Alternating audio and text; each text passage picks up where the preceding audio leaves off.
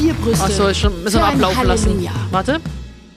Das war noch hier, was ist denn das hier für eine Vorbereitung? Das gibt's doch nicht. Ja, also, das war bereit? jetzt alles ein bisschen schnell. Mhm, Moment.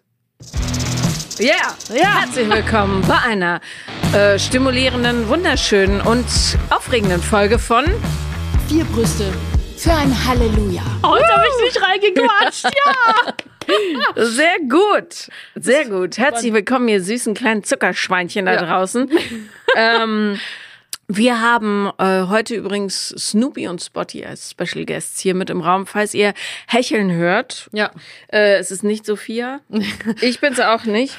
Vielleicht, wenn die, wenn die Folge ganz intensiv wird, dann kann es sein, dass ich zum Atmen anfange. Und äh, Snoopy, ihr könnt es vielleicht hier sehen, oder auch nicht, ähm, ja, liegt jetzt hier mit seinem Kopf auf meinem Schoß. Er ist sehr liebesbedürftig. Ja, der, der muss einfach mal Jetzt, chillen. Ja, jetzt geht er auch zur Richtung Tür. Wir werden, Ja. wir, wir haben das im Auge. Aber sie haben, wir haben ja tatkräftige Unterstützung. Platz. Nee, nicht kuscheln. Platz, zurück, Platz.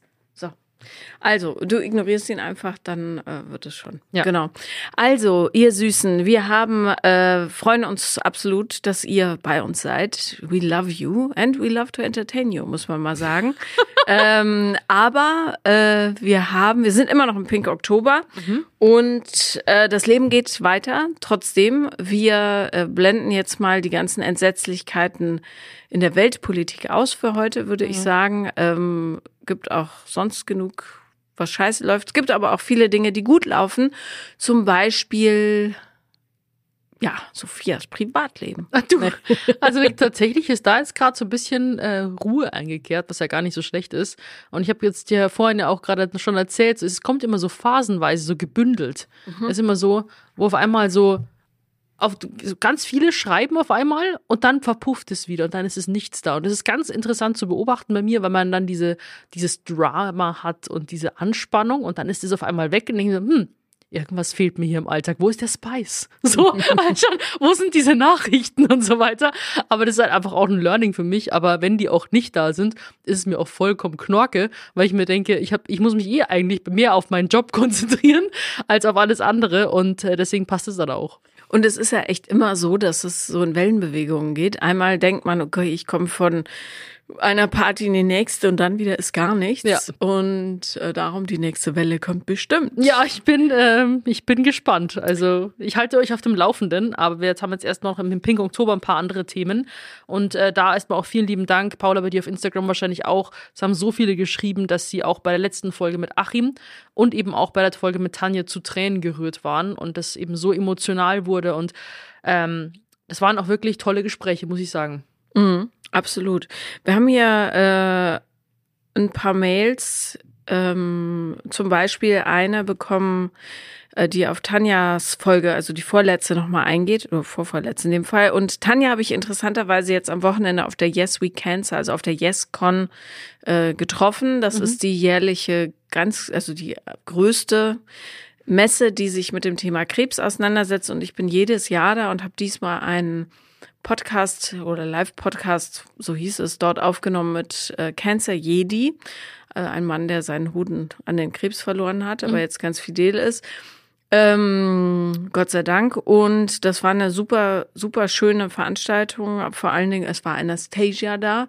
Es war sehr, sehr berührend. Sie hat auf der Bühne gemeinsam mit einer anderen Frau, deren Name jetzt entfallen ist leider, äh, gesungen und äh, die, ja, also einfach dieses Leben nach dem, ja, nachdem man den Tod so gestriffen hat, das ist für, äh, ja, das ist einfach Emotional. ja, extrem emotional. Und unseren heutigen Talkgast habe ich dort auch getroffen. Wie jedes Jahr, der ist auch mal da.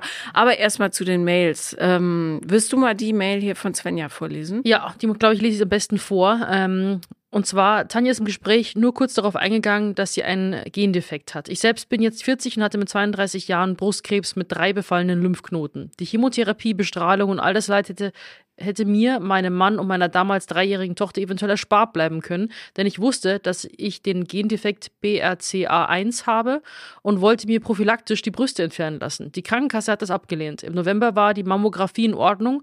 Am 19.03., das weiß ich so genau, weil es der 40. meines Mannes war, als ich die Diagnose bekommen habe, nach Kämpferei mit der Krankenkasse war dann ein Knoten in der rechten Brust. Gendefekte und all die Dinge, die man als Träger tun kann, sind bei uns in Deutschland so unbekannt. Ich fände es toll, wenn ihr in den weiteren Sendungen auch diese Art von Krebs besprechen könntet. Vielleicht wachen äh, die Krankenkassen dann auf und handeln anders. Ich selbst habe mit Entfernung des Krebs auch beide Brüste entfernen und wieder aufbauen lassen. Die Eierstöcke musste zwei Jahre später auch raus. Vielleicht könnt ihr mir auch von den von Tanja erwähnten Medikamenten einen Link senden, die Gene verändern können. Würde mich da gerne mal für mich und auch meine Tochter schlau machen. Mhm. Ja. Äh, schreibe ich Tanja? Ja, und zwar, das war die E-Mail kam von einer Hörerin, Svenja. Und er wollte jetzt einfach auch vorlesen. Also den, den Link, äh, fragen wir gleich mal Tanja, dass wir ihn rüberschicken können. Ja. Und ähm, es ist krass, also dass es eben auch in Deutschland einfach so unbekannt ist. Das mit den Gendefekten. Ja, naja, und vor allen Dingen aber auch, dass äh, tatsächlich auch nicht jede Art von Brustkrebs eine Chemo braucht. Ne? Also bitte informiert euch und äh, holt euch mehrere Meinungen ein. Ja, und da haben wir auch äh, quasi ja auch jetzt nicht, um jetzt darüber darauf einzugehen, aber wir haben ja auch Werbepartner zum Beispiel, für den ich auch sehr interessant finde, wo man halt auch sagt, nicht voreilig sagen, hier, alles weg, alles raus, das muss ich machen, sondern sich erstmal informieren und verschiedene Dinge vielleicht auch mal für sich herausfinden. Genau.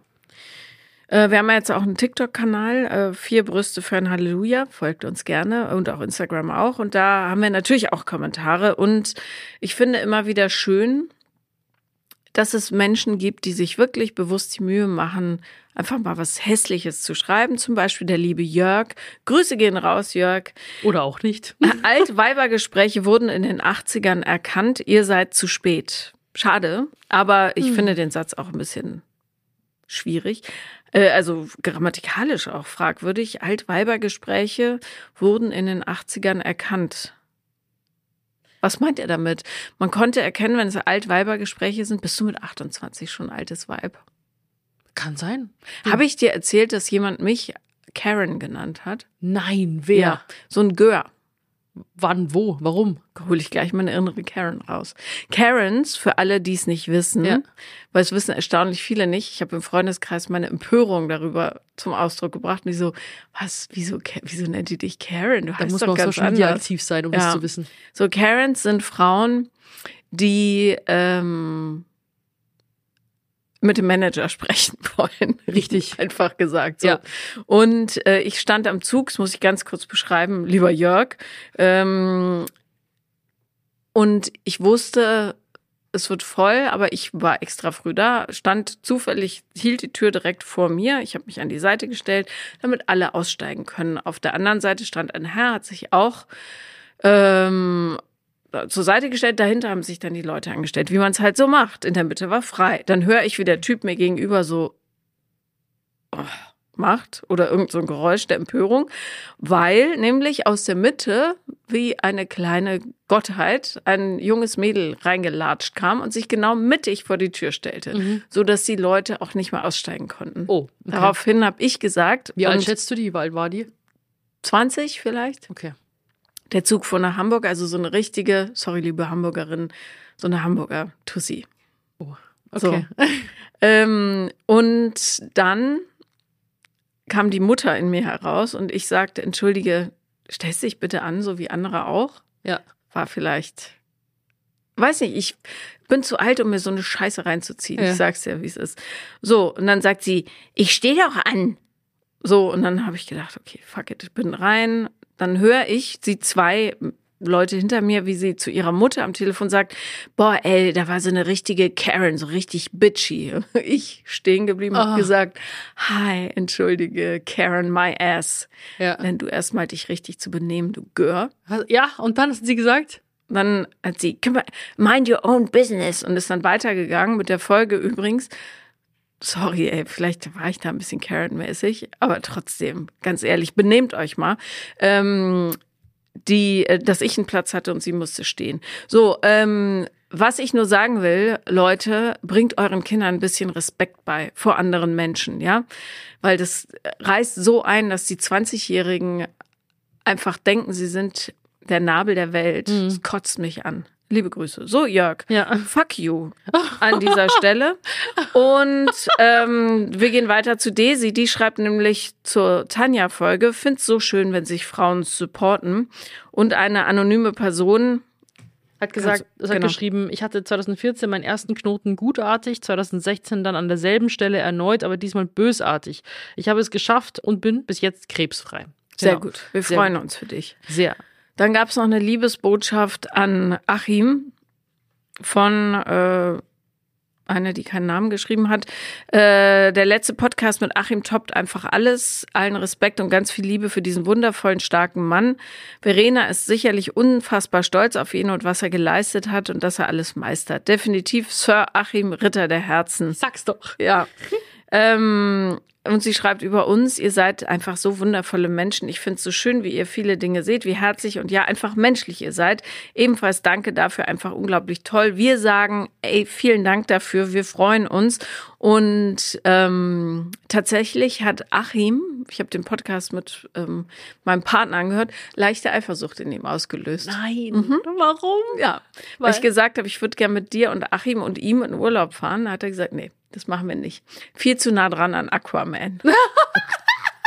Viel zu nah dran an Aquaman.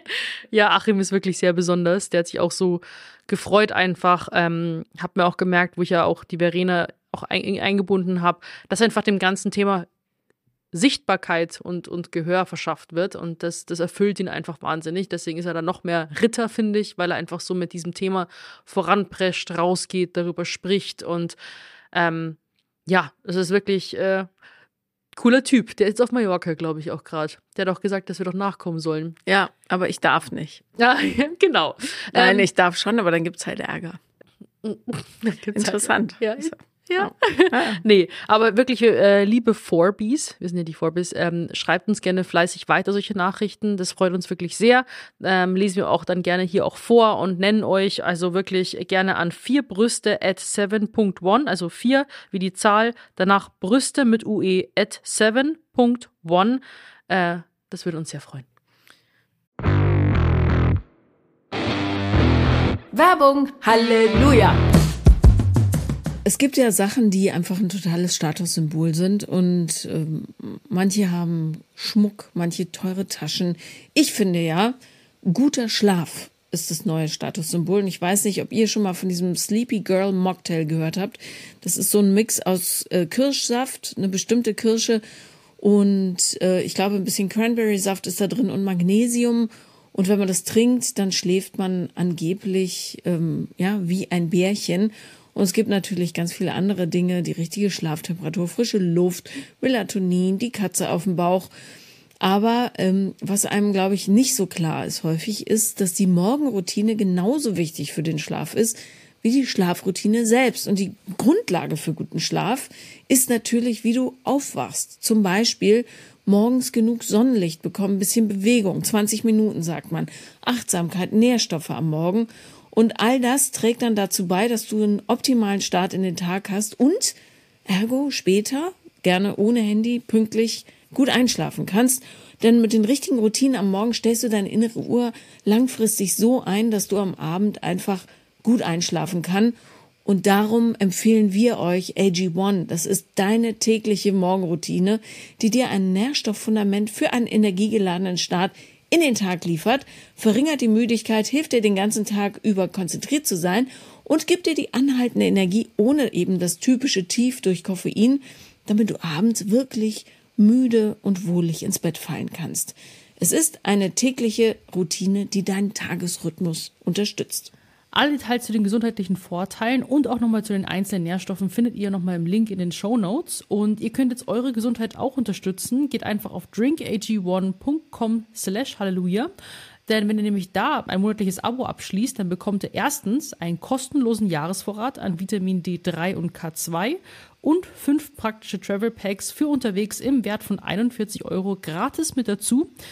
Das Abo wird dann von AG1 ganz entspannt monatlich frei ans Haus geliefert, ganz ohne Vertragslaufzeit und pausieren und kündigen ist jederzeit möglich. Also schaut unbedingt auf drinkag1.com slash halleluja vorbei, unterstützt eure Nährstoffversorgung mit AG1 und alle weiteren Infos dazu und den Link eben findet ihr in unseren Shownotes.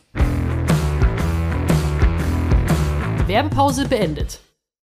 Genau. Und jetzt kommen wir zu unserem heutigen Stargast. Äh, der hatte leider keine Zeit, darum äh, haben wir die Fragen, die ihr ihm gestellt habt oder die ihr hattet, ähm, ihm vorgetragen und er hat sie beantwortet. Äh, ich kenne ihn tatsächlich von der YesCon, also von äh, der großen Krebsmesse. Ich bin nämlich im ersten Jahr, als ich da mitgemacht habe, mit seiner fantastischen Frau ähm, Adak auf der Bühne gewesen, die mal richtig geil ist, wie mhm. man hier so sagt. Die ist Psychoanalytikerin und allgemein coole Person. Mhm. Ähm, und sie hat einen Mann geheiratet, der äh, ein wilder Hund ist. Mhm. Und das ist Professor Dr. Dr.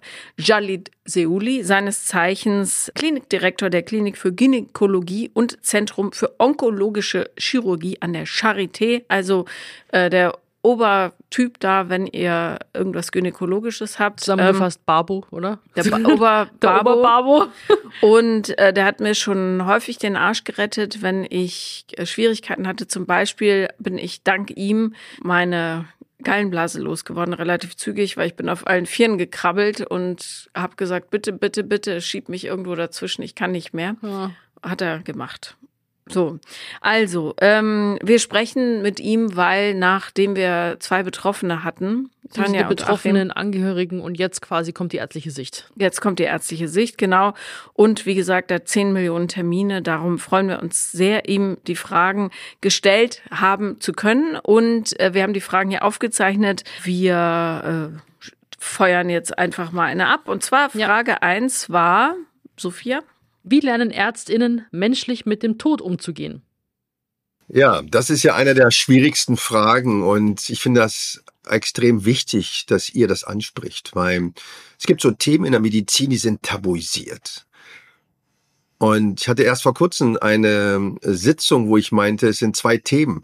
Und vielleicht brauchen wir auch neue Kampagnen, vielleicht brauchen wir auch eure Unterstützung. Sexualität und Tod. Das sind so zwei Themen, die schon wahrscheinlich seitdem es die Medizin gibt, immer wieder herumgemogelt wird. Und wenn man Medizin machen möchte, Menschen helfen will, dann versucht man das auszuklammern. Und ich weiß ganz äh, viele Gespräche ähm, in meinem Gehirn abgelagert, wo Ärzte und Ärzte mir gesagt haben, dass sie das nicht können und sie auch Angst haben, schlechte Nachrichten zu übermitteln. Und wir haben erst vor wenigen ähm, Wochen eine Studie abgeschlossen an Studierende und an Ärzte und Ärzte, die eben eigentlich uns klar gesagt haben, dass sie Angst davor haben und auch das vermeiden, sich mit Tod und Sterben zu beschäftigen. Und ich habe jetzt gerade, komme ich aus einer Besprechung, was so am Tag und in der Nacht passiert ist. Und da ist eine Patientin 86 Jahre. Und da war die Frage, ja, macht das alles Sinn, weiter zu tun, die Maschinen laufen zu lassen? Und die Frage des Kollegen war, hat die Patientin eine Patientenverfügung oder eine Vorsorgevollmacht? Und das ist genau der Kern, dass eben viele Menschen, obwohl sie eine lebensbedrohliche Erkrankung haben, das muss ja nicht immer Krebs sein, keinen strukturierten Dialog bisher haben, sich mit diesem Thema zu, äh, auseinanderzusetzen. Und was mir auch ganz wichtig ist, wenn ich jetzt Atemprobleme habe und dann der Arzt zu Ihnen kommt und sagt, wo haben Sie eine Patientenverfügung, Testament? Das ist natürlich der falsche Zeitpunkt. Es muss in einer Situation sein, wo man selber auch nachdenken kann, wo man auch reflektieren kann, weil man selbst ja auch den Tod eben ja, vermeiden möchte und auch die Diskussion dazu. Ärzte haben immer dann Probleme mit Themen, wenn sie sich eigentlich selbst damit auseinandersetzen müssen und selbst reflektieren. Sexualität und Tod und sind sehr schlecht organisiert. Natürlich gibt es Spezialbereiche wie die Palliativmedizin, ähm, wo natürlich ganz besondere Voraussetzungen, Umgebung sind. Aber ich würde sagen, wir sind alle als Mediziner viel zu schlecht darauf vorbereitet und wir reden noch nicht mal über den Tod per se, sondern interkulturell. Weil da spielt ja noch die Spiritualität, da spielt vielleicht die Religion oder die Lebensphilosophie und denken wir an die Vielfältigkeit unserer Gesellschaft, was ja gut ist. Und wie lerne ich das? Interkulturelle Kompetenz beim Sterben. Und ich kann Ihnen sagen, es ist immer wieder ein Abenteuer, obwohl es ja zum täglichen Leben gehört. Deswegen bin ich sehr daran interessiert, dass wir das ändern, aber das bedarf ganz, ganz viele Aktivitäten und zwei äh, Themen also möchte der Arzt nicht besprechen, Sexualität und Tod. Ja, das ist natürlich fatal, weil genau das müsste gelernt werden, damit man den Leuten eben ja auch die Angst nimmt. Es ist aber auch echt so ein großes Tabuthema auch. Also das kennt man ja auch zum Beispiel in, innerhalb der Familie. Man kennt das ja auch. Also aus unserer Erfahrung, man möchte auch dann auch, zum Beispiel mein Opa war da komplett so, natürlich sterbe ich bald. So, und komplett auf und alle so, nee, jetzt äh, sei doch ruhig und auf gar keinen Fall und du bleibst erstmal hier weil man einfach damit nicht umgehen kann. Und mhm. er hat dann gleich gesagt, so, ist doch, ist doch überhaupt nicht schlimm, das passt doch auch. Und ich habe lang genug gelebt und so, und er war so abgeklärt. Und so sollte es ja auch eigentlich sein, auch wenn man natürlich jetzt ähm, einfach, man möchte ihm niemanden verletzen, aber es ist einfach so enorm wichtig, dass man darüber spricht. Und auch da jetzt mal auch ähm, die Scham einfach so beiseite stellt, weil es einfach so Dinge wie Sexualität oder Tod und so weiter einfach vollkommen natürlich sind. Wäre halt gut, wenn das im Studium gelernt würde, ne? Weil mhm. das, oder gelehrt würde, weil jeder Arzt oder Ärztin verliert jemanden am Tisch. Das ist einfach so. Mhm. Ähm, bloß man muss eben denen auch beibringen, wie sie damit umgehen können, auch den Patienten gegenüber. Ja. Ja, na gut. Wollen wir die zweite Frage machen? Mhm. Wohin packen ÄrztInnen ihre Ängste? Selbstreflexion, Supervision, das sind so Themen, die eigentlich nicht nur die Fußballerinnen und Fußballer brauchen, wenn sie zur Weltmeisterschaft wollen, sondern auch im klinischen Alltag. Und das fehlt. Eigentlich genau diese Reflexion und vielleicht auch diese Ritualisierung. Und viele Ängste werden ja gar nicht ausgesprochen. Und das ist ja die Gefahr. Sowohl aus Sicht der Patientinnen, Angehörigen als auch der ähm, Ärztinnen, aber auch der Pfleger ähm, weil das natürlich gar nicht wegzudrücken ist. Angst geht immer in die Seele, geht immer in den Körper und wir sprechen ja auch von der Psychosomatik und man weiß auch, dass Menschen, die Angst haben, im Gesundheitswesen auch viel häufiger gefährdet sind, Burnout zu entwickeln.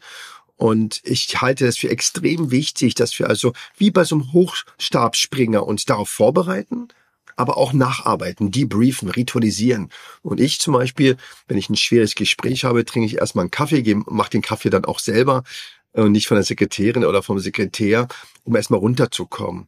Aber das ist ein Grundproblem, dass Ärztinnen und Ärzte, wir reden ja in der Breite, wir reden ja nicht über Spezialgebiete, eigentlich sich von einer Angst in die andere Angst vorbeimogeln versuchen. Mhm. Ja. Äh, da kann man eigentlich Frage drei von euch direkt anschließen, nämlich gibt es eine Art Nachsorge oder Betreuung für Ärztinnen?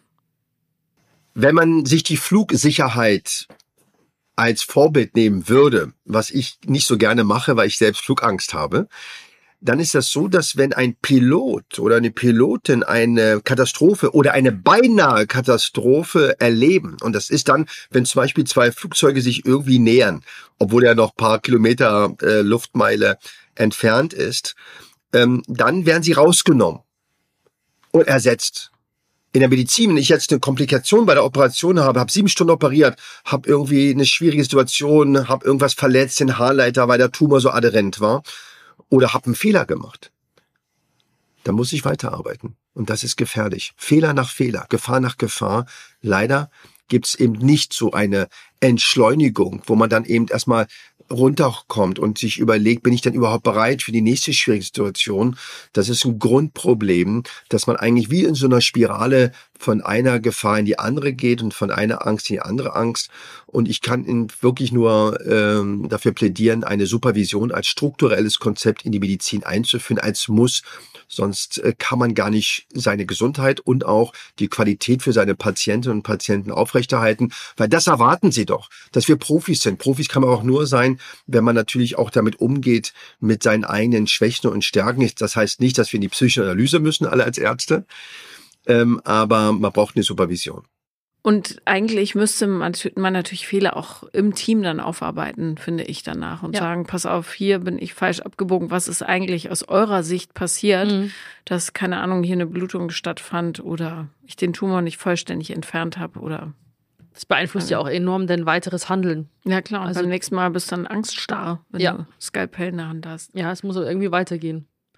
Ja, die nächste Frage äh, interessiert mich auch total. Ähm, und zwar, wenn ich genetisch nicht vorbelastet bin, gibt es trotzdem eine Wahrscheinlichkeit, am Brustkrebs zu erkranken.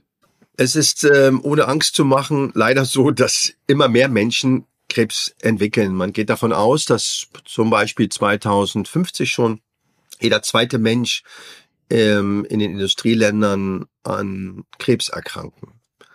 Und das hat was mit Ernährung, das hat was mit der Umwelt sicherlich zu tun und nur ein Teil ähm, wegen der Genetik. Und das ist nicht nur für den Brustkrebs so, das ist für den Darmkrebs so, das ist für den Eierstockkrebs so, für nahezu alle sogenannten soliden Tumoren. Das sind also die Tumoren, die eben nicht aus dem Blut- oder Lymphsystem entstehen. Und deswegen ist das auch so, dass der Mensch ja immer älter wird. Das ist auch gut so. Ähm, aber je älter wir werden, desto höher ist die Wahrscheinlichkeit, an Krebs zu erkranken. Und wir wissen das einmal, dass eben mit diesen Faktoren zusammenhängt, aber auch mit dem Alter. Je höher mein Alter wird, desto höher auch die Wahrscheinlichkeit, dass ich eine Krebserkrankung entwickle. Und deswegen haben wir ja auch die äh, Krebsvorsorge, die auch ähm, ins höhere Alter geht. Und was auch nochmal wichtig ist, um mal was Gutes zu sagen, eine 70- oder 8-Jährige von heute ist ja auch keine 70- oder 8-Jährige wie vor 100 Jahren. Die ist ja viel fitter, die sind aktiv und deswegen ähm, ist das auch ganz wichtig, dass gerade auch ältere Menschen sich an der Brustkrebsvorsorge beteiligen, aber genauso bitte auch, und deswegen nutze ich jetzt auch den Brustkrebsmonat, bitte alle anderen Krebsvorsorgen. Da geht es um Hautkrebs, da geht es um Darmkrebs und da geht es natürlich auch um Gebärmutterhalskrebs und natürlich auch das kardiovaskuläre, also Herz-Kreislauf-System. Das sind echte Vorsorge, also nicht nur die Zahnvorsorge, die irgendwie am beliebtesten ist, sondern auch genau diese Erkrankung und letztendlich müssen wir davon ausgehen, dass wir alle ein Risiko haben. Man geht davon aus, dass etwa jede zehnte Frau äh, mindestens an Brustkrebs erkranken äh, wird, leider. Und deswegen nicht nur die, wo in der Familie ähm, Brust- oder Eierstockkrebs und oder äh, aufgetreten sind.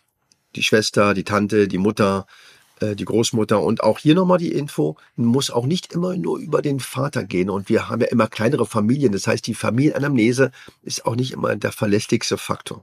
Tja, Chemie überall, ne? Chemie und Zucker. Das hat mich jetzt echt schockiert. Jede zweite Person. Mhm. Das muss ja nicht immer fatal sein, aber ähm, ja, aber es ist krass. Ja. Naja, je mehr wir uns mit irgendwelchen künstlichen Sachen vollpumpen, desto oder Stress, Schlafmangel, ja, Sonneneinstrahlung. Mhm. Hast du jemanden in der Familie ähm, oder gehabt äh, mit Krebs? Mhm. Ich komme ja aus so zwei Bauernblutlinien. Die sind total rustikal, aber. Robust auch, oder? Ja, wird. Äh, wobei, warte, stopp, ich muss mich korrigieren. Mein Onkel hatte einen Krebs in der Galle, glaube ich. Das passte aber psychologisch total zu ihm, weil das einfach ein wahnsinnig zorniger Mensch war. Okay. Ähm, ich war das so die, die ähm, Auswirkung des, der Wut. Dem ist die Galle übergekocht, ja. Aber sonst, nee, die sterben an unnatürlichen Todesursachen bei ja, mir. Das hast du schon mal erwähnt, ja. ja. So komischen Unfällen. Ja, ja, das ist, ja, tja. Ja. Naja. Nee, bei mir war tatsächlich meine Oma, also die ähm, Mama von meinem Papa. Brustkrebs. Hatte Brustkrebs, genau. Ja. Hat sich auch dann eine Brust abnehmen lassen. Und äh, damit war das aber auch dann das Thema Gott sei Dank erledigt. Wie gesagt, abtasten, abtasten, abtasten. Ja. Äh, bitte. Äh, und wenn ihr, also du bist, bist du privat versichert? Mhm. Ja, ich bin Kassenpatientin, bis ich mal einen Termin kriege, vergehen einfach viele Monde. Und das wird euch wahrscheinlich auch nicht anders gehen. Wir sind noch ein bisschen besser dran als in UK, wo du einfach teilweise auch auf einen Notarztwagen ein paar Stunden warten musst. Aber das Gesundheitssystem ist nicht so topfit, wie wir uns das äh, vorstellen, also einreden. Ähm, wenn ich zum Arzt will, brauche ich vier Monate Vorlauf mhm. ungefähr. Ja. Ja. Also, naja. Ähm, so, nächste Frage. Wie kann man eine Patientin emotional halten, wenn sie erfährt, dass sie todkrank ist? Habe ich heute gerade gesprochen, da ging es um eine Patientin, die aus ähm, Gambia kommt, ja, und da ging es genau um so eine Thematik und dann habe ich gesagt, als erstes ist es vertrauensbildende Maßnahmen. Das klingt ja immer so banal, vertrauensbildende Maßnahmen. Und gerade dann, wenn man die Diagnose Krebs erfährt oder eine Berührung der Unendlichkeit verlässt, die ja sowieso nicht existiert, immer dann kommt ja Angst. Nach zweieinhalb Minuten nach so einer Diskussion kann ich nicht mehr riechen, nicht mehr sehen, nicht mehr hören, nicht mehr fühlen. Und das heißt, gerade die nonverbale Kommunikation ist so wichtig. Das Stehenbleiben, das in die Augen schauen, das vielleicht das Hand halten. Es muss nicht immer sehr viel gesprochen werden, sondern die Botschaft, die Haltung. Und es ist nicht ein Gespräch, es ist viele, viele Gespräche. Und das ist das Geheimnis, dass man erstmal Vertrauen und eben nicht wegrennt und auch die Trauer, die Wut, die Angst, den Zweifel erstmal zulässt, Freiräume gibt. Schweigen ist manchmal besser als zu viel reden. Das ist das, was wir in unseren Trainingskursen für Studierende und Ärzte immer wieder lernen. Und eben auch dem, der Frau die Zeit zu geben, sich die Gedanken darüber zu machen, was kann mir jetzt helfen? Wer kann mir helfen? Was hat mir schon mal geholfen in einer schwierigen Situation, als ich mich von meiner Partnerschaft getrennt habe, als ich ökonomische Probleme hatte oder meine Mutter oder jemand, den ich liebe, gestorben ist? Was hat mir damals geholfen? Und vielleicht kann ich diese Resilienzmechanismen auch jetzt nutzen. Dafür braucht man Zeit und einen sicheren Rahmen. Und meine Meinung ist auch eher deeskalieren als, als eskalieren. Und sich ganz einfache Fragen stellen. Ich erinnere mich, als meine Mutter gestorben ist. Ähm, ich wusste nicht mehr, wie ich mein Auto geparkt habe. Und ich war gelähmt. Und wer kocht jetzt? Wer bezahlt meine Miete? Was, so die ganz banalen Dinge. Und das kann zum Beispiel Zugehörige dann auch übernehmen und entlasten. Also das Wichtigste ist tatsächlich erstmal Ruhe reinzubringen und einen eher scheinbaren sicheren Rahmen zu geben und dann eben nach und nach zu orientieren. Was kann mir jetzt helfen? Und das ist, was man mit sogenannter partizipatorische Entscheidung, dass man eben gemeinsam, nicht, dass der Arzt sagt so und so und dass sich die Therapie einfach irgendwie reinrennt, sondern dass man eben erstmal abholt und auch erstmal die Trauer erlaubt. Ja, wenn das mal die Realität wäre, wäre es super schön. Ich glaube, mhm. dass viele Ärzte da einfach oder Ärztinnen, egal, praktischer denken oder mhm. handeln, auch um sich selbst zu schützen und zu sagen, okay, Tränen will ich jetzt hier nicht sehen, die wischen wir mal weg und sagen, pass auf, ähm, das und das geht, stelle ich nicht so an. So ja. Ungefähr. Ja, aber auch da finde ich, das sollte auch im Studium beigebracht werden. Ja. Weil das ist einfach äh, ein, also ich glaube, geht es noch sensibler vom Thema her, als jetzt so eine, wenn du erfährst, dass du todkrank bist. Ich glaube, es gibt nichts Schlimmeres, was man übermitteln kann. Und selbst da braucht man dieses Feingefühl, egal wie sehr man Zugang zu Empathie hat oder nicht. Also auch als Arzt, dass man nicht sagt, so, ja, jetzt reißen wir uns mal wieder zapp und jetzt geht's weiter. Nein, auf gar keinen Fall. Das ist eine Ausnahmesituation und da kann man auch dementsprechend drauf eingehen und sich mit der Person auch zurückziehen. Da gibt es noch eine kleine Story auch von meiner von meiner sehr guten Freundin, die, ähm, äh, soll ich sagen, weniger geplant schwanger geworden ist. Für sie auch natürlich ein riesig, riesiger Schlag bei der Frauenärztin, äh, die dann laut, ja, rumbrüllt, übrigens, sie sind schwanger. Und die ist mal, ist, man saß dann da und ist erstmal in Tränen ausgebrochen. Aber man weiß halt nicht, was in der Person ja vorgeht, was da vielleicht da irgendwie zusammenbricht. Und das muss ja auch nicht jeder dann irgendwie so erfahren und dass man sich einfach ein bisschen zurückzieht und sich in die Augen schaut, wie er eben sagt, nonverbal und ähm, erstmal auch schaut, wie die Person darauf reagiert und darauf eingeht. Ja. Ja. Ja. Aber mit, also bei meiner Freundin ist alles also, ist total verliebt und äh, hat das coolste Baby überhaupt. Ich, wenn ich auch eins habe, dann soll es so werden. Deswegen ist. Ja, aber da zu dem Zeitpunkt hat sie sich noch nicht so freuen können. Es war alles ein bisschen überraschend. Aber ja, ist ja auch lebensverändernd. Ja, kommen Beides. wir zur nächsten Frage. Mhm. Und zwar, ähm, was ist Ihr bester Ratschlag, den Sie PatientInnen geben würden?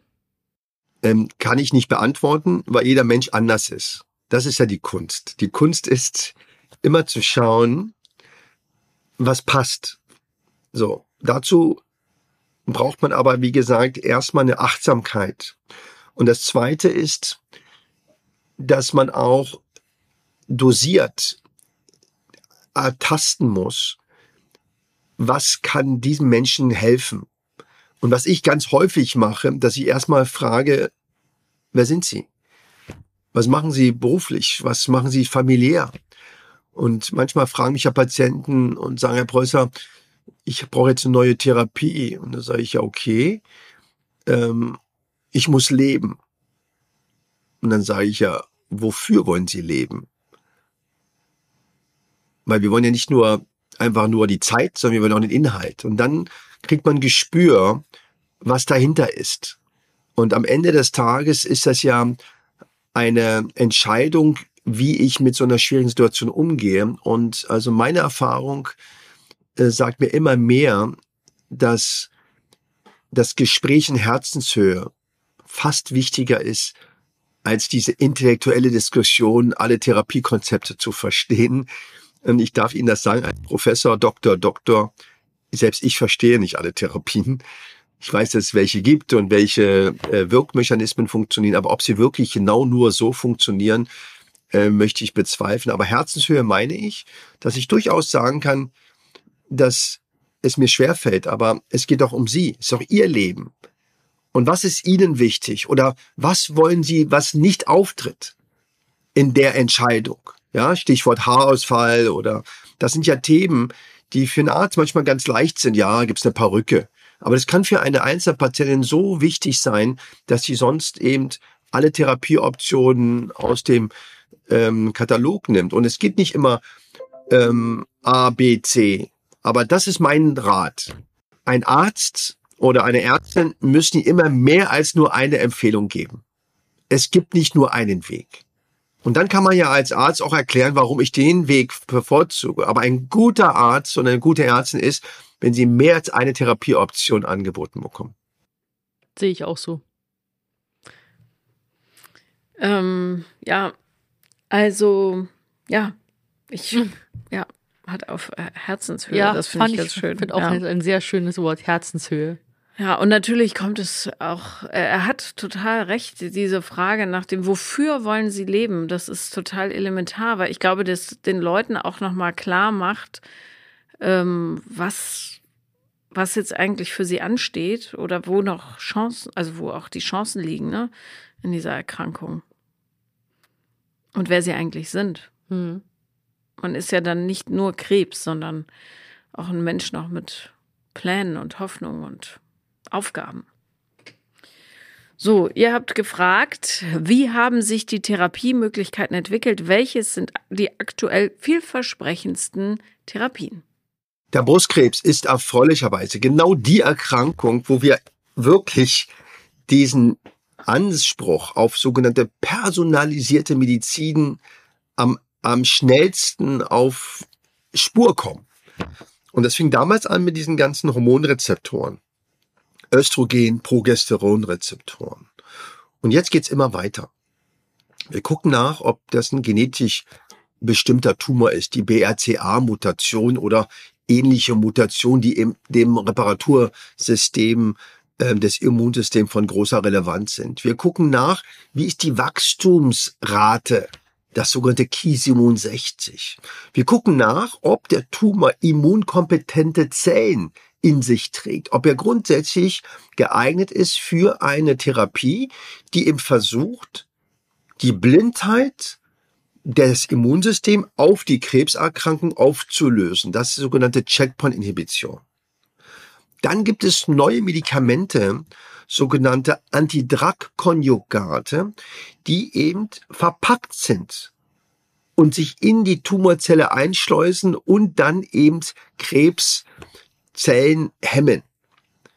Es gibt kaum eine Erkrankung, wo wir eine so große Vielfältigkeit an Krebstherapien haben, von Chemotherapien, und zwar konventionell, das heißt im Abstand von drei Wochen, aber auch dosisintensivierte Therapiekonzepte, neue Medikamente, wie ich sagte, die Antidrug-Konjugate, dann die PARP-Inhibitoren, dann die Hormonrezeptorblockaden, und zwar nicht nur alleine, die sogenannten Aromatase-Inhibitoren, also Hämmern, die eben versuchen, das Schloss, Schlüssel Prinzip zu nutzen, wenn ein Tumor hormonsensibel ist, sondern auch sogenannte CDK-Inhibitoren, die eben diese Antihormonwirkung sogar verstärken können, je nach Tumor, je nach Tumorstadium, je nach Metastasierungsstatus und nach Tumorbiologie und natürlich nach der Verträglichkeit und das ist so kompliziert geworden, dass es wirklich schwer fällt. Aber das ist gut so. Und es wird noch komplizierter. Das heißt, es gibt nicht nur die Therapie, sondern es gibt, und das ist auch die gute Nachricht, selbst wenn eine klassische Behandlung nicht ähm, funktioniert hat oder eben nicht erfolgreich war, und wir haben ja auch sehr, sehr hohe Heilungsraten, in der Primärsituation des Brustkrebs, wo wir vor 10, 15 Jahren uns nie geglaubt haben, dass das überhaupt äh, geschehen wird.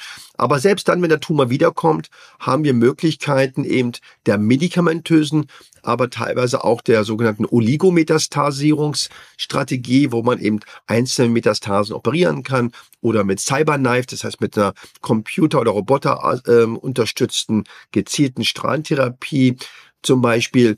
Und wir haben eben auch Medikamente, die beispielsweise bei Knochenmetastasen den Knochen eben stabilisieren und eben diesen Knochenabbau und Aufbau wieder in Balance bringt. Also wir haben eine Vielfältigkeit, die abhängig ist vom Allgemeinzustand, von der Präferenz der Patienten und von ganz vielen Faktoren, die wir durch das Mikroskop und durch die molekulare Charakterisierung erfahren. Ja, sehr, sehr viele Informationen, mhm. sehr viele. Und ähm, uns sagten die Details nichts, euch vielleicht ähm, zu teilen, so oder so. Ich glaube, die Quintessenz ist, es gibt wahnsinnig viel, was dafür spricht, die Hoffnung zu keinem Zeitpunkt aufzugeben. Ne? Nee, das auf gar keinen Fall. Also das, aber in keinem Bereich des Lebens, glaube ich. Absolut, das stimmt. Ja. Dann die nächste Frage. Welche Chancen haben PatientInnen, sich das Therapiezentrum selbst auszusuchen und was ist dafür zu tun? Wie geht man beispielsweise mit Fahrkosten um? Die Frage ist immer, ähm, natürlich sollte man immer versuchen, in einem Brustkrebszentrum ähm, behandelt zu werden. Und da ist für mich auch ganz wichtig, dass dieses Brustkrebszentrum auch einen Zugang zu innovativen Studien hat. Also das ist auch meine Empfehlung, dass sie auch schauen, ob das dieses Zentrum, und das wird eigentlich auch gefordert, an Studien ähm, eben teilnimmt und man eben auch noch eine zusätzliche Option hat. Und ähm, eigentlich äh, sollte sollten Brustkrebszentren sich freuen, wenn man Interesse hat. Ich weiß aber, dass es manchmal schwer ist, die Ärztinnen und Ärzte zu erreichen. Ähm, und ähm, mit den Fahrtkosten kann ich Ihnen keinen Garant geben, weil die Kassen das ja unterschiedlich handhaben. Aber man muss das begründen, warum das so ist. Ne? Ähm, dass man eben diesen Zuschuss bekommt. Ähm, häufig kann man es auch begründen, wegen irgendwelchen Vorbehandlungen oder Therapieoptionen. Aber an sich sollte auch die Krankenkasse daran interessiert sein, dass Patienten in ähm, professionellen Netzwerkstrukturen eingebettet sind. Und deswegen haben wir ja die Brustkrebszentren und die anderen Krebszentren ja auch eingeführt. Aber genau aus dieser äh, Argumentation, mich ärgert es, dass die Patienten häufig mit diesem Papierkram alleine gelassen werden, aber ähm, das ist eben ähm, auch ein deutsches Phänomen, dass wir sehr viel Papier ähm, befriedigen müssen. Papier befriedigen müssen. Ey, mein Gott, ja, das ist so wahr. Die nächste Frage ist total ähm, interessant für mich, weil ich jetzt echt häufig darüber nachgedacht habe, sollte ich mich mal ins CT oder MRT legen, ähm, weil ich einfach, ja, ich bin fast 50. Äh, ich lebe wie, als gäbe es keinen Morgen, teilweise. Ähm, ist gut so, mehr im Hier und Jetzt sein. Ja, trotzdem sollte ich mal ich sollte mal nachgucken lassen, aber jetzt bin ich gespannt, was er sagt. Nämlich lautet die Frage, wie erkennt man am ehesten, wenn sich neue Zellveränderungen bilden? Ist CT oder MRT oder sonstiges aussagekräftiger? Auch das ist ähm, keine einfache Frage, welche Diagnostik. Die Diagnostik verfeinert sich immer weiter. Also die Klinik ist ja ein Thema, das heißt Symptome, die nicht weggehen. Ich sage jetzt einfach mal ein Beispiel, äh, Husten, Luftnot, ähm, oder eben Schmerzen ähm, kann natürlich ein Thema sein, wo eine gezielte Diagnostik dann eben läuft. Ähm, dann ist die Bildgebung in einem Dilemma. Ja, weil einmal kann die die Bildgebung ja nicht alles erstmal sehen. Wir rennen hier über CT. CT ist immer gut, wenn es um viszerale Organe geht, also um Organe wie Leber oder Lunge, dann aber auch nur mit Kontrastmitteln. Dann gibt's eben die MRT, das ist Magnetresonanztomographie, die insbesondere für Weichteilstrukturen ähm, eher bedeutsam ist. Da geht's also um Bauchfell, ähm, um Muskulatur. Ähm, und dann gibt's ja noch die Sonographie und da gibt's ja einmal die Brustsonographie, die nahezu allen anderen Methoden, wenn die Brust gut untersuchbar ist und jetzt nicht viele Mastopathie-Knoten sind, ähm, auch einem MRT ähm, eigentlich überlegen ist, weil es eben leicht ist, weil es eben gut zu untersuchen ist. Dann gibt es die abdominale Ultraschalluntersuchung am, über dem Bauch, was sehr gut ist für Leber. Ähm, und dann gibt es natürlich die durch die Scheide, die vaginale äh, Sonographie. Da geht es ja um Gebärmutter und Eierstöcke, die es auch überlegen dem MRT und dem CT. So, die Frage ist immer nur, was will ich denn sehen? Und hat denn eine routinemäßige Untersuchung der Bildgebung denn wirklich Vorteil für die Frau? Und wir haben ja immer neue Diagnostiken. Wir haben ja auch noch die PET-CT und die PET-MRT-Untersuchung. Was bedeutet das? Das sind Stoffwechselaktivitätssuchen mit Zucker häufig oder andere Stoffe, die eben immer dann, wenn der Tumor oder irgendwelche Gewebe schnell wachsen, dann eben mehr Zucker gefressen wird und dann wird eben das visuell dargestellt in Kombination mit CT oder MRT. Es läuft jetzt gerade eine große Studie deutschlandweit, die eben versucht zu schauen, ob eben die Bildgeben mit auch der Suche nach ähm, freie zirkulierende DNA, man kann nämlich auch im Blut versuchen, Krebszellen zu erkennen, Vorteil ist ähm, für das Überleben weil die routinemäßige Untersuchung, also die blinde Untersuchung, einfach mal so bei guten, bei, ohne Beschwerden, hat bisher keinen Nutzen gezeigt. Und deswegen kann ich jetzt erstmal nur sagen, gehen Sie regelmäßig zu den Ärzten, die Nachsorge, besprechen Sie, was für Ihren speziellen Fall am wichtigsten ist. Es geht einfach einmal um Krebserkennung, aber es geht auch um Gesundheitsschutz. Das heißt, wenn eine Frau raucht, bestrahlt wird, dann hat sie auch ein erhöhtes Risiko natürlich auch für andere Erkrankungen, für Lungenkrebs beispielsweise. Das heißt, das ist dann vielleicht eine andere, etwas äh, speziellere Nachuntersuchung, als äh, wenn ich eben nur routinemäßig irgendwelche äh, CTs oder MRTs mache. Das zweite ist Knochen ist ein, ein, Problem. Wir haben sehr viele Frauen haben Osteoporose und Osteopenie und gerade wenn sie Antihormone äh, nehmen, dann kann daraus noch mehr Probleme entstehen. Und da ist natürlich die Knochendichte auch eine ganz besondere ähm, Methode, um zu gucken, ob sie neben dem Vitamin D und dem Kalzium vielleicht auch noch knochenstabile Substanzen braucht. Also man muss immer überlegen, Nachsorge bedeutet auch immer Fürsorge. Und mehr Untersuchung heißt nicht immer, dass ich davon länger profitiere. Deswegen eine Balance. Aber besprechen Sie das bitte ganz direkt mit den Ärzten und nehmen Sie am besten noch an dieser großen deutschlandweiten Studie der Nachsorge teil. Jawohl. Ja. Jawohl, machen wir. Ähm, nee, ich glaube, er spricht zu uns allen mit dem Sie. Ja. Äh, Wenn es mal so einfach wäre, ne? Wie gesagt, diese Arztterminsuche, das ist wirklich, äh, weiß nicht, ob es euch da auch so geht, liebe äh, gesetzlich versicherte LeidenskollegInnen. Ähm, das ist wirklich scheiße. Ich habe zum Beispiel ja diese Gallen-OP gehabt. Mhm. Fat 40 Female, wie man so sagt. Und ich war kein einziges Mal bei der Nachsorge seitdem. Also einmal nach der OP und seitdem nicht mehr. Und merken tue ich es schon. Also ich müsste unbedingt. Hm. Bloß dieses, wir haben einen Termin in 17 Wochen um 10.45 Uhr, bitte seien Sie pünktlich. Mhm. Äh, ich kann soweit gar nicht planen. Ja. Ja, das also, ist schwierig. Und hier mit der Schilddrüse muss ich jetzt auch, ich natürlich auch nicht geschafft, einen Nachsorgetermin zu machen. Muss ich unbedingt. Es ist einfach gerade für jemand, der so zerstreut ist wie ich, mhm. ich brauche da wirklich Assistenz. Jemand, der mir die Termine macht und sagt, pass auf, da und da. Mhm. Und äh, da bin ich ja nicht die Einzige. Nee. So, naja. Nächste Frage. Müsste sich nicht bei der Krebsvorsorge etwas verändern, enger getaktet und oder anders untersucht werden? Ich glaube, dass ähm, die Brustkrebsvorsorge erstmal schon gut ähm, eingeführt ist. Also ich sehe es ja auch global. Da ist Deutschland eigentlich auf einem sehr guten äh, Weg, äh, schon seit vielen Jahren. Ähm, ich glaube, dass aber ähm, das Thema Vorsorge im Sinne Lebensstil, und zwar sowohl primär als auch nach der äh, Krebserkrankung noch intensiviert werden sollte.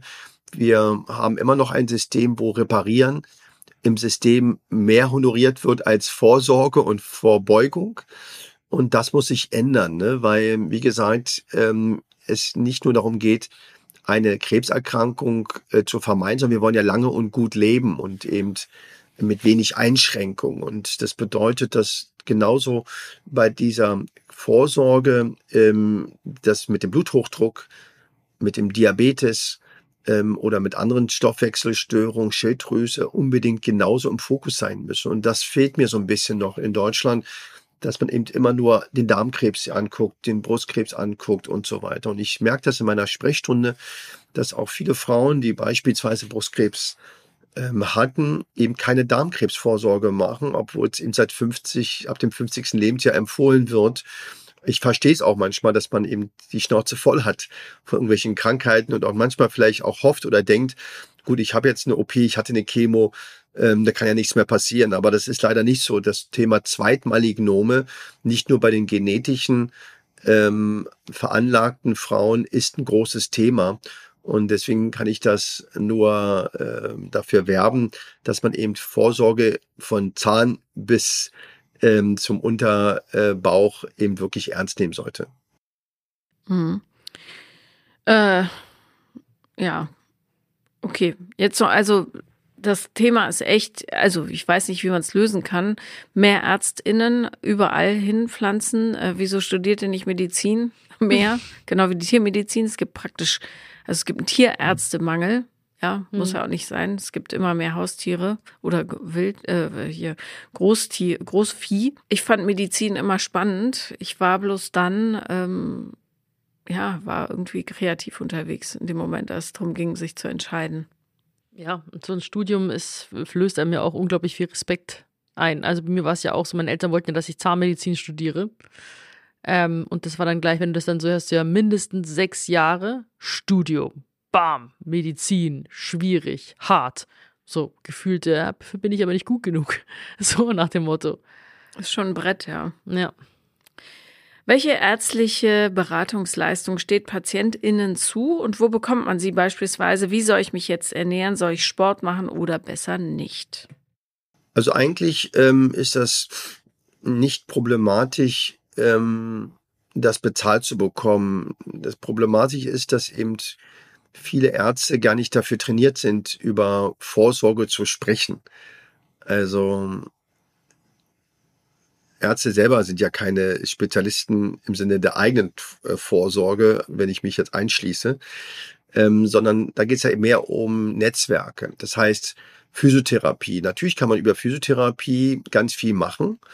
Ähm, und auch während einer Krebstherapie und nach einer Krebstherapie. Und das geht sogar auch digital. Also, und zwar nicht nur, wenn man eine Polyneuropathie hat durch das Taxan, sondern auch bei Lymphödemen zum Beispiel. Da geht es ja auch um Prophylax. Und da geht es ja auch darum, was kann ich sonst für meinen Körper tun, ähm, um zum Beispiel das Lymphödem vorzubeugen, was ja nicht, manchmal direkt nach der Operation, aber manchmal erst nach ein paar Jahren. Ich habe jetzt eine Patientin, die hat nach fünf Jahren jetzt das Lymphödem entwickelt, ja und äh, hat keine anderen Probleme am Herzen und so weiter. Das heißt, und Ernährung genauso, Ökotrophologen, ähm, Ernährungsberatung. Ähm, wir müssen nur eben vorsichtig sein, dass viele Mythen existieren, was man nicht essen und essen soll. Und ähm, bei Ernährung hören ja alle immer zu und die, die ganzen Diäten ähm, gehen ja ähm, von, von einer Zeitschrift in die andere. Da geht es eigentlich eher immer um die Vollkost. Und da geht es auch darum, dass man ballaststoffreich und es ist auch nicht notwendig zuckerfrei äh, von morgens bis abends zu leben. Und es muss auch nicht immer ketogen sein, sondern da geht es um eine Achtsamkeit, was esse ich? Also woher kommt meine Tomate? Und das sind so Dinge, ähm, die eben leider eben in der Akutversorgung untergehen. Sie kennen ja das Thema Essen im Krankenhaus.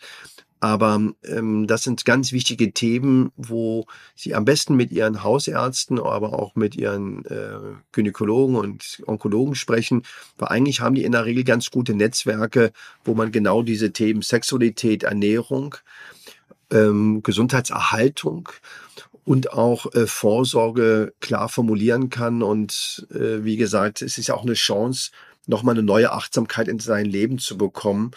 Ähm, aber wie gesagt, ähm, da muss man nur aufpassen. Es gibt ganz viele ähm, falsche Verbote, äh, was man nicht essen darf und so. Und ähm, also wie gesagt, ähm, das könnte ja auch nochmal ein Thema, äh, Paula, deines Podcasts ja sein, ähm, dass wir solche Themen auch nochmal viel, viel mehr in den Vordergrund nehmen, weil Ärzte sind dafür nicht unbedingt sozialisiert. Ja, Krankenhaus ist dann angesprochen, habe ich sehr gefühlt. Also ich denke da so generell, ja nicht, man kann ja nicht diesen, man denkt immer, das sind so die, man sagt nur Engel in Weiß eigentlich und die wissen über alles Bescheid. Das stimmt ja gar nicht. Götter Also in Weiß. Götter war das, ah, okay. Ja, aber Engel auch. Ja, aber Götter ist schon auch noch ein krasserer Begriff, wenn man denkt, ähm, die müssten sich in jedem Bereich perfekt auskennen. Aber wenn es dann in Richtung Ernährung geht, es gibt hier so viele verschiedene Wege. Und ähm, also da würde ich jetzt nicht sagen, dass immer die besten Empfehlungen rausgehauen werden. Und vor allen Dingen ähm, Krankenhausessen, da hat man das Gefühl, man ist wirklich dem Tode geweiht. Ja, Das wirklich. So, komm, jetzt lohnt's auch nicht mehr. Aber es ist ja nicht mal eine Henkersmahlzeit. Nee. Also wenn man sagt so, boah, jetzt nochmal richtig auffahren, bevor ich den Löffel abgebe. Nee. Nee. das ist eher so, okay, nee, passt schon. Ich gebe ihn jetzt gleich schon ab, nach dem Motto. Damit du nicht hungrig stirbst, ja. Nee, also das ist aber wirklich, da kann man noch äh, sehr viel weiter ausbauen oder sich jetzt auch an andere Experten, sag ich mal, wenden. Ich glaube auch nicht, dass das so teuer ist. Weißt du, ich wäre, ich bin zum Beispiel ein Fan von Eintopf. Stehe ich drauf. Alles, was man löffeln kann.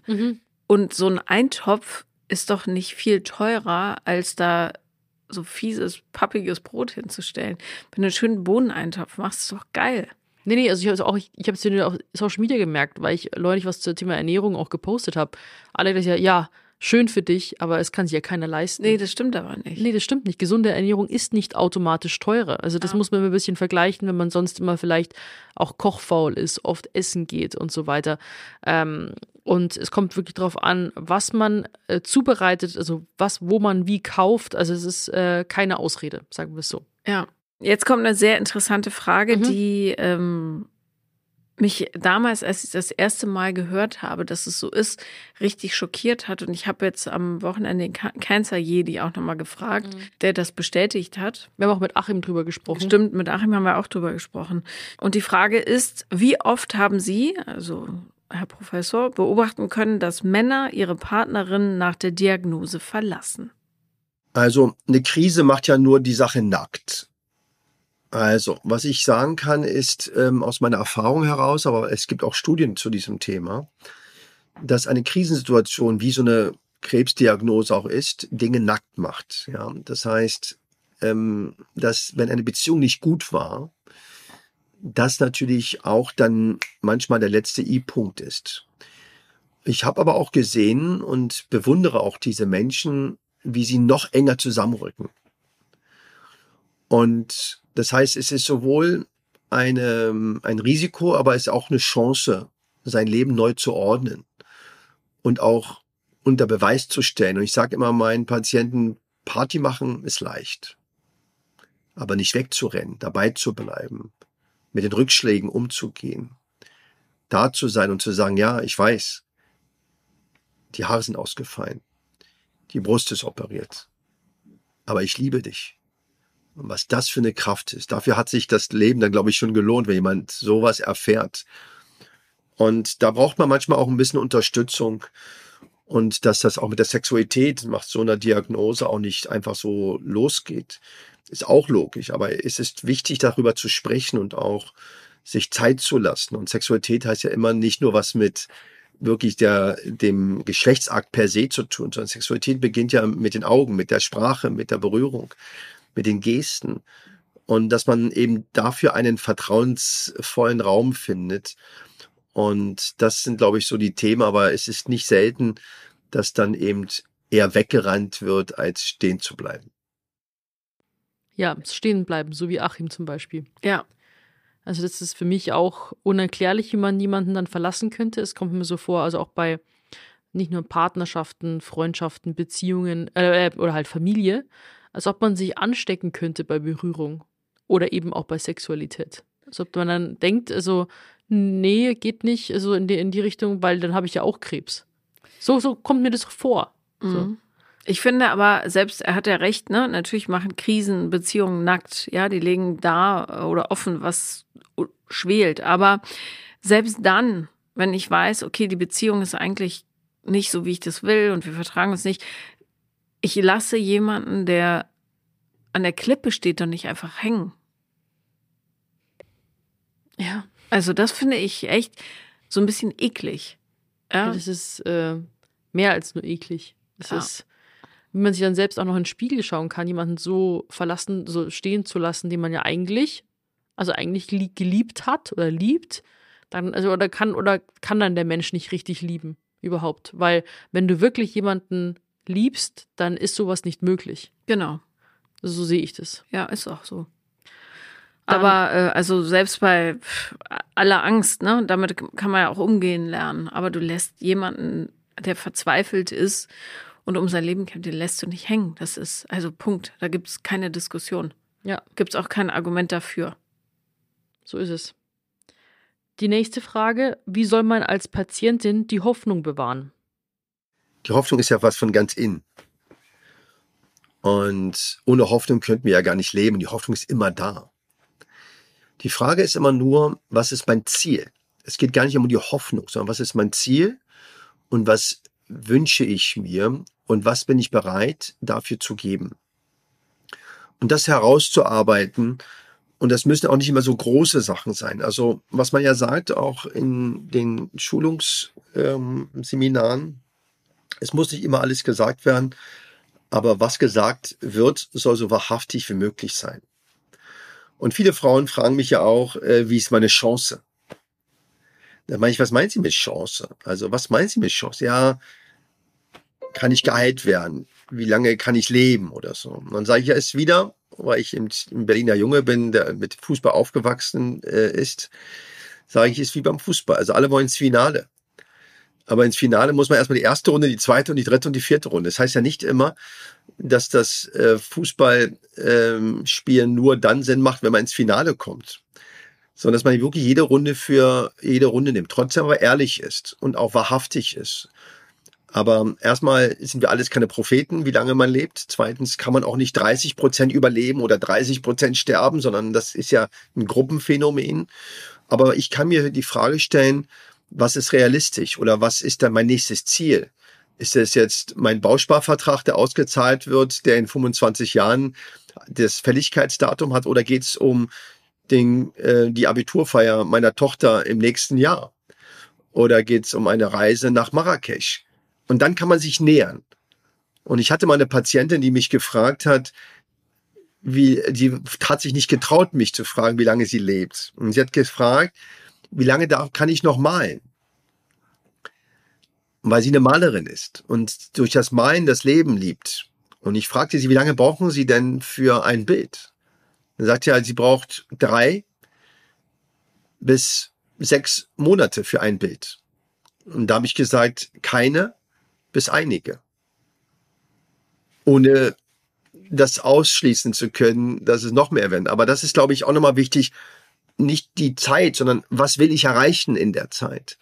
Um dann zu schauen, lohnt es sich für mich als Mensch? Und ich glaube, was ganz wichtig ist, dass man durchaus darüber reden kann. Und man muss das auch nicht mehr gleich beantworten. Und Ärzte neigen dann zu sagen, ja, geht oder geht nicht. Und was ich dann sage, es ist möglich, aber ich kann die nicht versprechen. Und wenn ich sie so anschaue, glaube ich ja, aber das ist ein Glaube und jetzt muss man erstmal den nächsten Schritt nehmen. Ohne das zu ignorieren, diese ernste Frage. Ich wusste gar nicht, lieber Jalit, wenn du das hörst, dass du so ein, äh, ja, fast schon philosophischer Arzt bist, weil du immer so eher laut und lustig bist. Also ich habe dich ja auch noch nie im Patientengespräch erlebt, beziehungsweise einmal so halb. Ähm, ich finde das ganz schön, was du sagst. Ich finde, er ist sehr im Herzen Ja. und er wählt sehr, sehr gute Worte Mhm. mit sehr viel Gewicht. Ich Ja. könnte mir vorstellen, dass seine Frau da auch äh, gute, guten Einfluss hat. Es kann sein, wenn die so eine coole Socke ist, auf jeden Fall. Ja, finde ich sehr schön. Ja. So, ähm, Eine Frage haben Schatzi wir noch. Bär, genau, lies sie vor. Und zwar, was wollten Sie den Patientinnen immer schon mal sagen? Nichts, weil alles, was ich sagen wollte, sage ich denen. Ich bin ja da wirklich äh, sehr direkt. Ähm, also ich habe allen meinen Patienten eigentlich immer das schon sagen können, ähm, was ich sagen wollte, ähm, weil ich auch wirklich davon überzeugt bin, dass Patienten auch mich aushalten müssen. Und ich mache ja auch große Operationen, gehe jetzt gleich in OP. Und ich sage, wenn man mein Gespräch schon nicht aushält, wie soll man dann so eine fünf oder zehn Stunden Operation aushalten? Ähm, und ich denke, man darf keine Angst haben, weil es geht nicht um das, was ich sage, sondern für mich ist das Ziel die Beziehung mit der Patientin. Und dazu ist die Sprache ein Instrument, aber ähm, ich habe keine Angst. Aber ähm, und mein Rat ist, bleiben Sie in Dialog und so wie Sie auch als Mensch gesehen werden wollen, sind Ärzte auch Menschen. Die sind unterschiedlich. Und ich glaube, das ist auch wichtig, dass wir weggehen von diesen klassischen Muster. Es begegnen sich zwei Menschen in einer leider nicht schönen Situation und der eine hat dafür studiert, der andere nicht. Und jetzt sollten sie eine Allianz bilden. Das ist das Geheimnis. Und nicht, wer der Schlauste ist und ähm, sondern eben ein bisschen Demut und Begleitung und übernehmen sie auch immer mehr Verantwortung. Das ist auch mir wichtig. Das ist ihr Leben und wir unterstützen sie.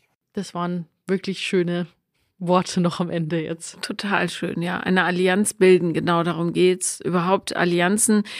Ich habe viel, nachdem wir, nachdem Achim zu Gast war, darüber nachgedacht, ähm, was ich täte, wenn es passieren würde. Mhm. Ähm, weil diese Frage, wie kann man jemanden unterstützen? Ich glaube, für mich wäre es sinnvoll, tatsächlich zu sagen, pass auf, äh, von dir brauche ich das, von dir brauche ich das, von dir brauche ich das. Mhm. Äh, du gehst einmal die Woche für mich zur Post, du kochst einmal die Woche Essen, du äh, bringst meinem bockigen Teenager noch mal ein bisschen Mathe bei, damit er diese zehnte Klasse schafft. Ähm, und schämt euch nicht, eure Leute einzuspannen. Wirklich. Und nee. ebenso schämt euch nicht, Hilfe anzubieten. Ähm, und apropos Hilfe, wir haben in der nächsten Folge das Busenkollektiv zu Gast. Und das ist eine ganz, ganz tolle Organisation, die genau das macht, Hilfe anbieten. Und die erzählen uns mehr über ihre Arbeit und ihre Hilfsmöglichkeiten. Genau. Deswegen nächste Woche unbedingt wieder mit dabei sein. Wenn ihr die letzten Folgen noch nicht gehört haben solltet, dann hört gerne mal die Folge mit Tanja und Achim an. Mhm. Die waren wirklich auch sehr bewegend und das Ganze ergibt sich auch immer so zum schönen Gesamtbild, weil alles irgendwie so ineinander greift, was sie so besprochen haben. Euer Feedback immer gerne an vierbrüste at 7.1. Genau. Oder eben auch auf Instagram und TikTok vier Brüste für ein Halleluja. Freuen wir uns immer sehr drüber. Und äh, wir verabschieden uns, wünschen euch eine schöne Woche und hören uns nächsten Freitag wieder, wenn es wieder heißt, vier Brüste für ein Halleluja. Mua. Tschüss.